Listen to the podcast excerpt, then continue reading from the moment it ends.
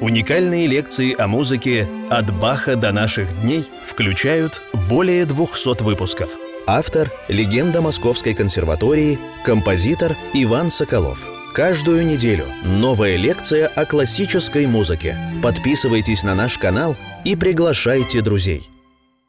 Дорогие друзья, лекция со знаковым номером 222.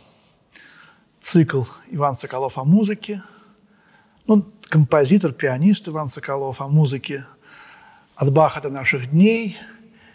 Четвертая лекция о Белобартаке, о моем любимом, потрясающем, наверное, самом любимом композиторе первой половины XX века, а может быть даже и второй тоже. Я хочу рассказать сегодня о его произведении «Пять пьес для фортепиано на вольном воздухе, 26 год. Название это «На вольном воздухе» не совсем точное, потому что, вот, например, немцы говорят так «инфраен», «инфраен», то есть «на свободе». Но если сказать по-русски «на свободе», то э, многозначная двусмысленность появляется. Может быть, можно подумать о какой-то политической свободе или культурной свободе, 26 год. На вольном воздухе, пишет Барток, и я венгерского не знаю, но думаю, что эта двусмысленность, э, которая э, вот в немецком языке, а Барток ведь знал немецкий как свой, родной, она, думаю, есть и в венгерском.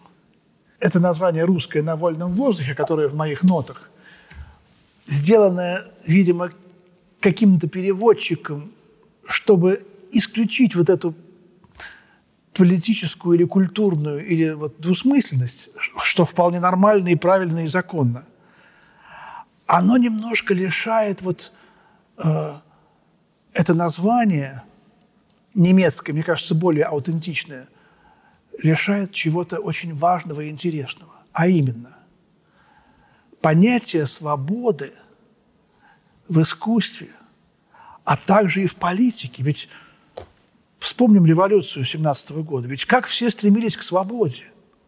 И как многие гениальные люди вдруг понимали, что ах, свобода, ах, сейчас вот у нас все будет хорошо и свободно, и все будут, так сказать, равны, и будет всемирное счастье и вообще рай, и коммунизм. Понимаете? Вот.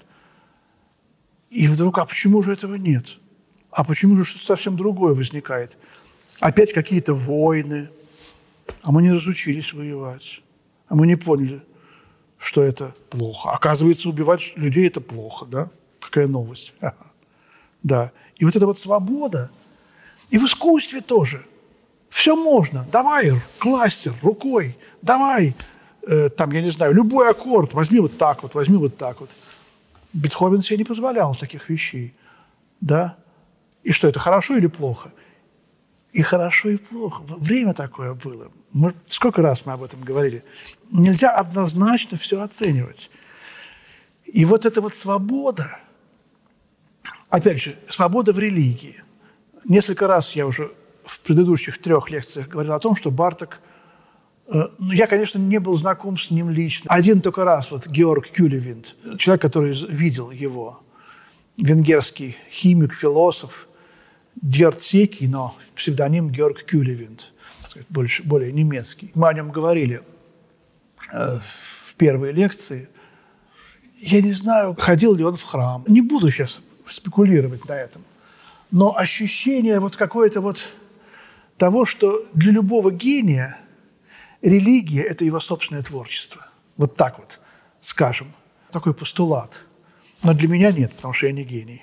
Для меня религия – это храм, православная церковь. Странное название «На вольном воздухе». И вот эти пять пьес, ну, вроде бы сюита.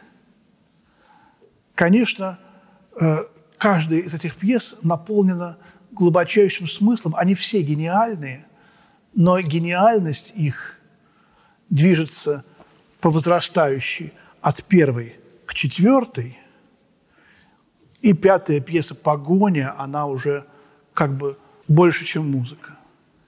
Это некий крик, некий порыв,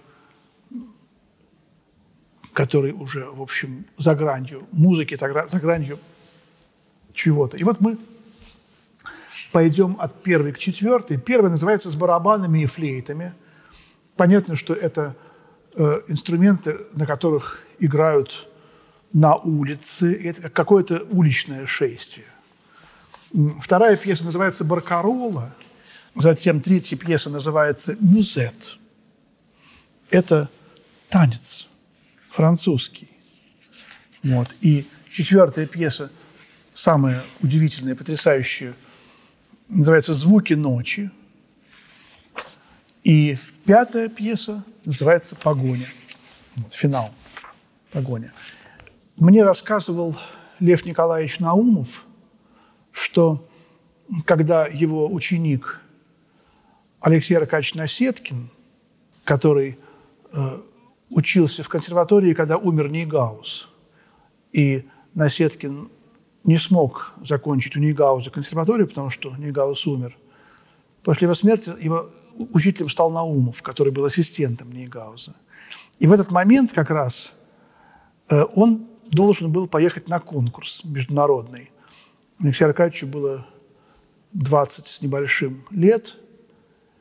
И вот там, в Вене, нужно было обязательно играть современное сочинение. Тогда Бартик был ну, самым, что ли, чуть ли не самым современным.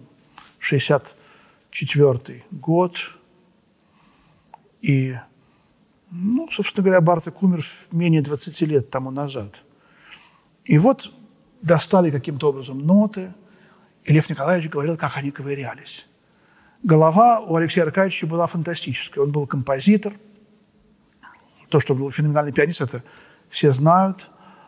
Э, и они решили, что это музыка лунных пейзажей.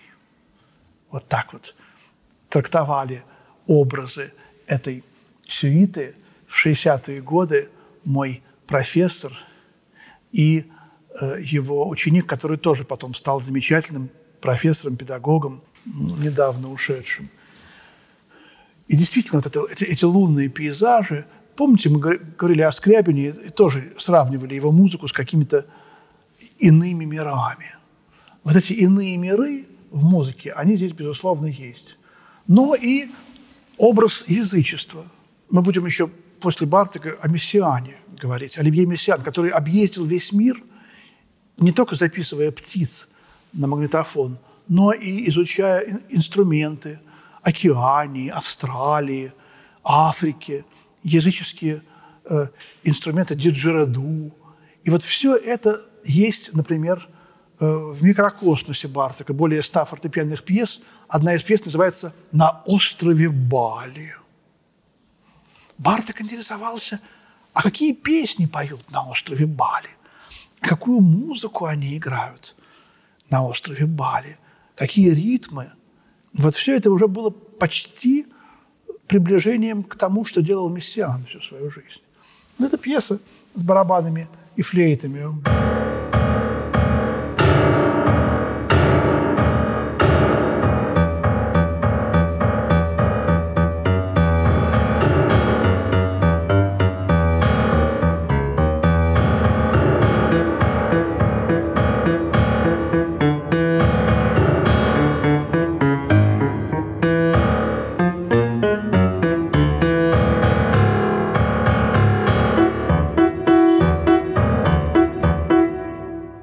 Так далее. Слышите, да? Можно подумать, что человек сознательно ограничил э, свои представления о музыке после красивых ранних там, эль, две элегии, и да, или даже соната, которую мы в прошлой лекции разбирали, того же года. И вот такая вот какая-то вот музыка. Потом появляется музыка, музыка флейт,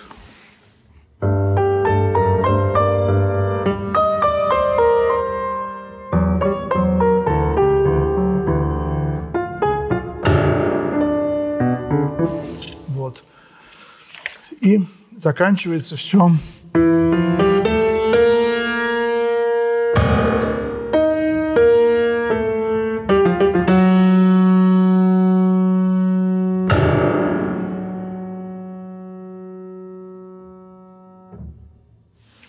с небольшим таким каким-то вот уже квази-венгерским таким вокальным э, речитативом.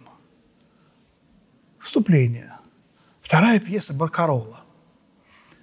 Говорили мы уже о разных Баркаролах, Шопенов, Чайковского. И я всегда говорил, что еще есть одна Баркарола Бартака из цикла «На вольном воздухе», которая совершенно особую роль играет. Это река, помните, река смерти. Река, через которую Харон, согласно древнегреческим мифам, перевозит умершие души с одного берега, на котором расположено, так сказать, царство жизни, на другой берег, который уже так сказать, в другом мире, да, такой какой-то красивый миф. И в сущности все баркаролы больше или меньше. Ну, например, баркарола Россини. У Россини есть такая э, пьеса «Прогулка в гондоле». «Ляжита эль гондола».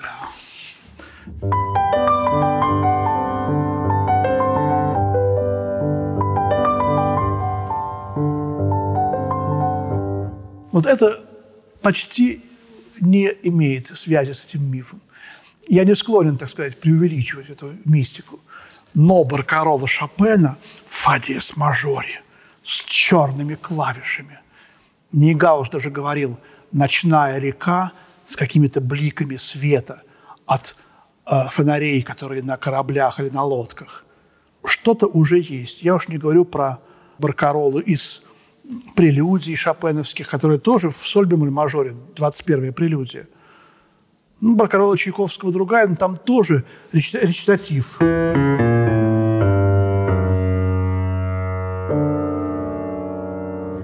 Который говорит «мементо море», «помни о смерти». А здесь трагедия. Здесь мы действительно видим то, что мы потеряли этот светлый, великий мир. Где мы окажемся, неизвестно. Между жизнью и смертью. Вот иногда я вспоминаю «Розу мира» Даниила Андреева, и э, там есть описание того, как ему привиделся вот ин, иный, иной мир. А лирно – это рай. Это первый слой, который, вот наш слой энров, в котором мы живем. Когда мы умрем, мы если мы хорошо жили, то мы попадем в первый слой, алирно. А первый слой внизу, первый слой ада, называется скривнус. И там уже как-то неуютно. Это, конечно, ничто по сравнению с глубокими слоями ада.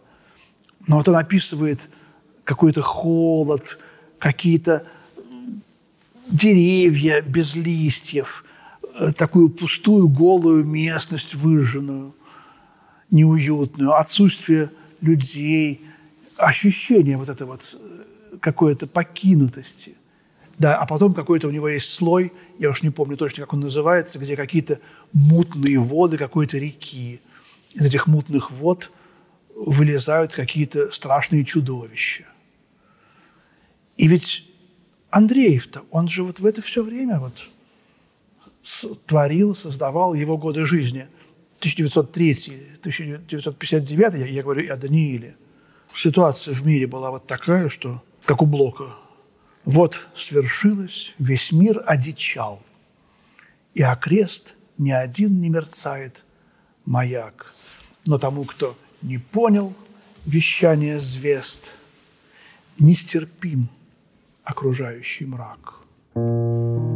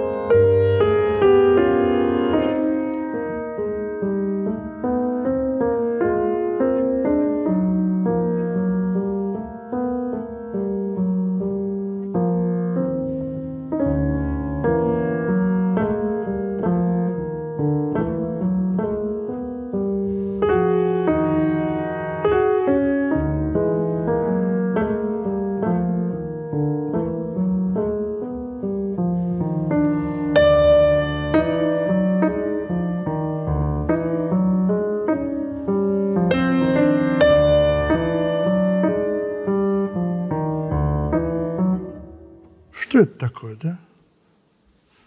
Кто-то может спросить, Иван Глебович, вы издеваетесь? Вот, баркарола, такая красивая лодка, гитара, песни, соловьи, речка, кварты параллельные. Терцовости нет. Вместо мелодии опять опять полное отсутствие мелодичности, да, один звук. И чтобы не было скучно, иногда второй. Афоризмы Шостаковича. Переслушайте эту лекцию. Шостакович знал, я уверен, этот цикл, потому что в 26 году он вышел, он был мгновенно, я думаю, переиздан или каким-то образом эти ноты пришли в Ленинград – и в 27 году уже он их знал. А может, был на концерте Бартака. Что Бартак все это играл и в Ленинграде, и в Москве, и в Харькове. И в Киеве, по-моему, играл. Вот. И опять же, Баркарола, вода, какие-то пассажи. Помните, какие красивые у Шопена пассажи? А здесь какие-то отрывистые, кусающиеся ноты. Что это такое, да? Причем тут Баркарола? Можно спросить Бартака. Мистическое ощущение конца света. А даже музыки после конца света. И так все как-то непонятно заканчивается. Третья пьеса еще более гениальна. Мюзет. Это танец каких-то ночных лесных существ. Вот кто эти существа? Мы оказываемся в лесу ночью. И обычно мы боимся одиночества, боимся остаться одними. И вдруг мы понимаем, что лес, ночной лес полон жизни. Светит яркая луна. Мы выходим на поляну, и на поляне – какие-то блохи, жуки. Ежик вышел и с мышками танцует мюзет. Понимаете? Это не какой-то там вот французский мюзет. А потом появляются какие-то там лешие, может быть, даже, или кикиморы, а может быть, даже и ангелы. А кто это? Неизвестно. Кто-то непонятный.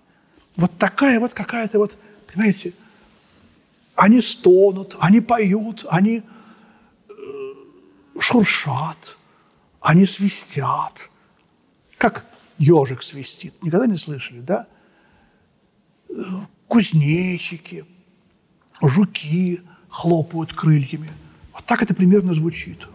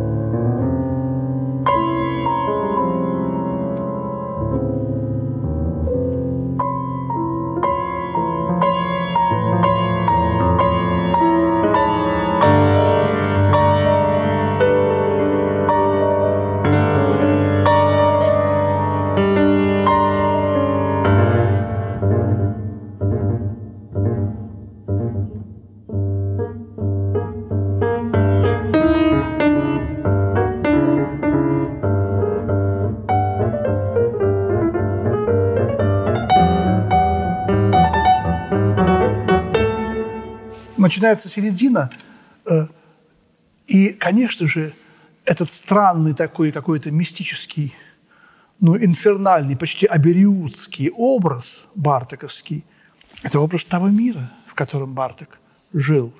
Тут я вспоминаю про излюбленные середины медленных частей многих фортепианных, скрипичных концертов и многих крупных сочинений Бартока, симфонических, как, например, его гениальная музыка для струнных, ударных и челесты. Середина вторых частей второго фортепианного концерта, где крайние разделы вторых частей – это хоралы, а средняя часть – это музыка какой-то вот лесной ночи.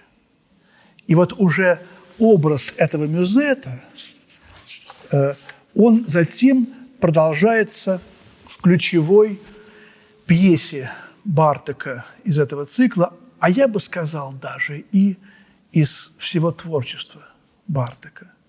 И Георг Кюлевинт, с которым мы говорили о Бартаке, который обожал Бартака, он очень любил именно «Звуки ночи» и просил часто меня эту пьесу сыграть «Звуки ночи». И говорил, что это самая гениальная пьеса Бартака. Это, он был еврей, но он был, конечно, венгр в сущности. Родился в Венгрии, в Будапеште, умер там же.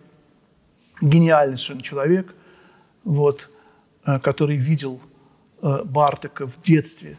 Я хочу сейчас найти в интернете одно стихотворение Заболоцкого, моего любимого поэта, который, который называется «Лодейников». И Заболоцкий написал эту поэму «Лодейников» примерно в 1932-1934 годах когда ему было около 30 лет, он тоже 903 года, как Данил Андреев. Барток-то старше, но Заболоцкий потом попал в лагеря и переписал ее в его собрание сочинения «Ладейников», датировано 47 годом. Он что-то переделал, но в сущности вот это настроение... Раньше это называлось пантеизм, когда в природе мы вдруг находили что-то божественное. Пантеизм – это слово XIX века. Это э, религиозность сочинений, ранних сочинений Листа, которые, может быть, у Шопена есть, когда Бог чувствуется в природе. В течение истории Бог постепенно покидал церковь, э, искусство, так сказать, оно было божественное, но оно расцерковлялось. И вот, вот в вершинах деревьев какие-то ангелочки крылышками машут – в дуплах сидят какие-то добрые духи. Вот что-то вот такое вот немножко как бы не очень, так сказать, церковное, но все-таки, тем не менее, немножко религиозно, я бы сказал. Но, может быть, я неправильно трактую пантеизм, может, меня высмеют или поправят, или... Но я хочу здесь, когда мы переходим от мюзета к звукам ночи, прочесть стихотворение не, не, не все Заболоцкого Ладейников. Ладейников, закрыв лицо руками, лежал в саду. Уж вечер наступал, внизу, постукивая тонкими звонками, шел скот домой и тихо лопотал невнятные свои воспоминания. Травы холодное дыхание струилось вдоль дороги. Жук летел, Владейников открыл лицо и поглядел в траву. Трава пред ним предстала стеной сосудов, и любой сосуд светился жилками и плотью. Трепетала вся эта плоть и вверх росла, и гуд шел по земле, прищелкивая по суставам, пришлепывая, странно шевелясь. Огромный лес травы вытягивался вправо, туда, где солнце падало, светясь. И то был бой травы, растений, молчаливый бой. Одни, вытягиваясь жирную трубой и распустив листы, других собою мяли. И напряженные их сочленения выделяли густую слизь. Другие лезли в щель между чужих листов. А третьи как в постель ложились на соседа и тянули его назад, чтоб выбился из сил. Чувствуете? Он изображает наш мир, мир 30-х годов, а в сущности и наш сегодняшний мир. И в этот миг жук в дудку задутил. А жук – это, конечно, поэт. Ладейников очнулся. Над селением всходил туманный рок луны. И постепенно превращалось в пение шуршание трав и тишины. Природа пела. Лес, подняв лицо, пел вместе с лугом. Речка чистым телом звенела вся, как звонкое кольцо. В тумане белом трясли кузнечики сухими лапками. Жуки стояли черными охапками. Их голоса казались сучками. Блестя прозрачными очками, по лугу шел красавец Соколов, играя на задумчивой гитаре.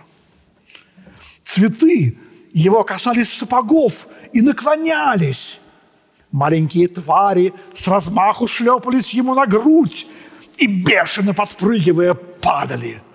Но Соколов ступал попадали и равномерно продолжал свой путь. Ладейников заплакал. Светляки вокруг него зажгли свои лампадки. Но мысль его играла в прятки, сама с собой, рассудку вопреки. Это второй фрагмент из поэмы. В третьем фрагменте тоже есть очень соответствующие этой поэтике Бартака вещи – Ладейников склонился над листами, и в этот миг привиделся ему огромный червь, железными зубами, схвативший лист и прянувший во тьму. Так вот она, гармония природы, так вот они, ночные голоса, так вот о чем шумят во мраке воды, о чем, вздыхая, шепчутся леса. Какая пародия на Тютчева, на Алексея Толстого, да? Снят Дамаскин и так далее – Ладейников прислушался. Над садом шел смутный шорох, тысячи смертей, природа, обернувшаяся адом. Свои дела вершила без затей. Жук ел траву, жука клевала птица, хорек пил мозг из птичьей головы и страхом перекошенные лица ночных существ смотрели из травы. Природы вековечная давильня соединяла смерть и бытие в один клубок. Но мысль была бессильна соединить два таинства ее. Смерть и бытие – два таинства природы. Заболоцкий хотел соединить. Он говорил, я манист. Я считаю, что все едино. И смерть, и жизнь – это одно и то же. И здесь в конце второго фрагмента, это было начало третьего, а в конце второго есть удивительный момент. Светляки Ладейников заплакал.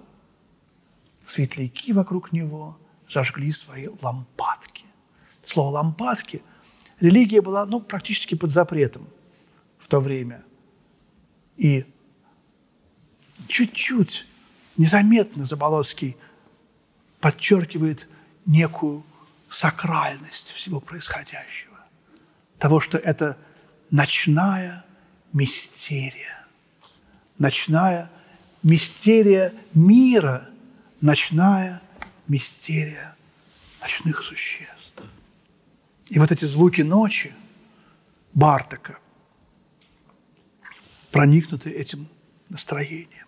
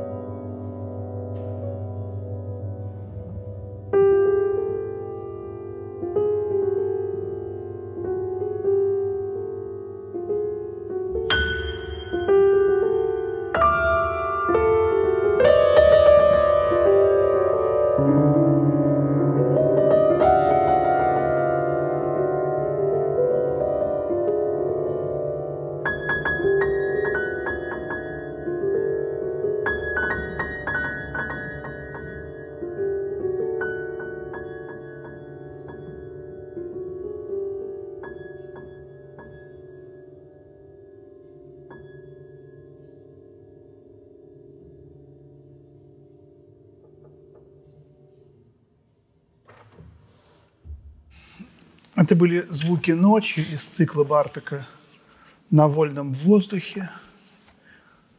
Совершенно удивительная пьеса, которая повлияла и на Денисова, и на Лигити, и на многих-многих-многих э, композиторов середины и конца XX века, которая вышла из туманов Дебюсси. И вот я пытался связать ее с поэмой Жаволодского «Ладейников»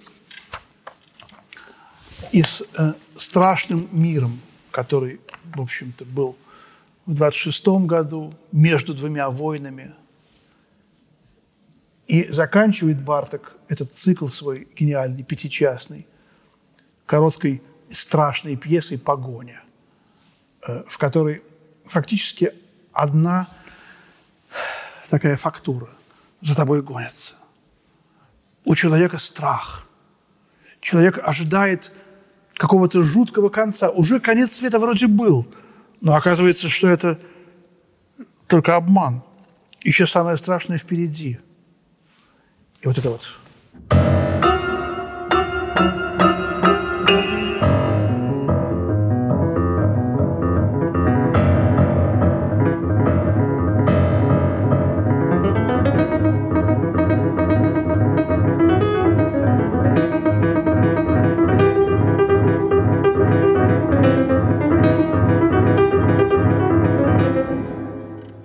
я должен перелистывать ноты.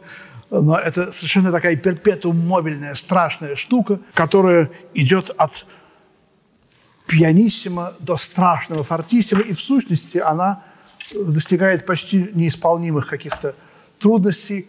Тут даже есть два варианта, более сложный и более простой. И заканчивается каким-то жутким каким-то возгласом, примерно как соната фортепиано, его таким квази-глиссандо. И, в общем, я говорю, что это уже почти не музыка.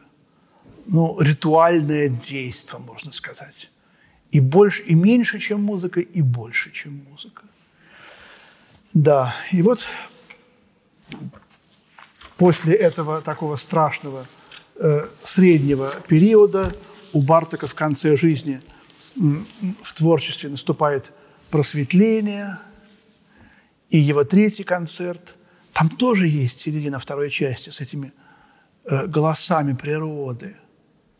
Но они уже не такие страшные, как здесь.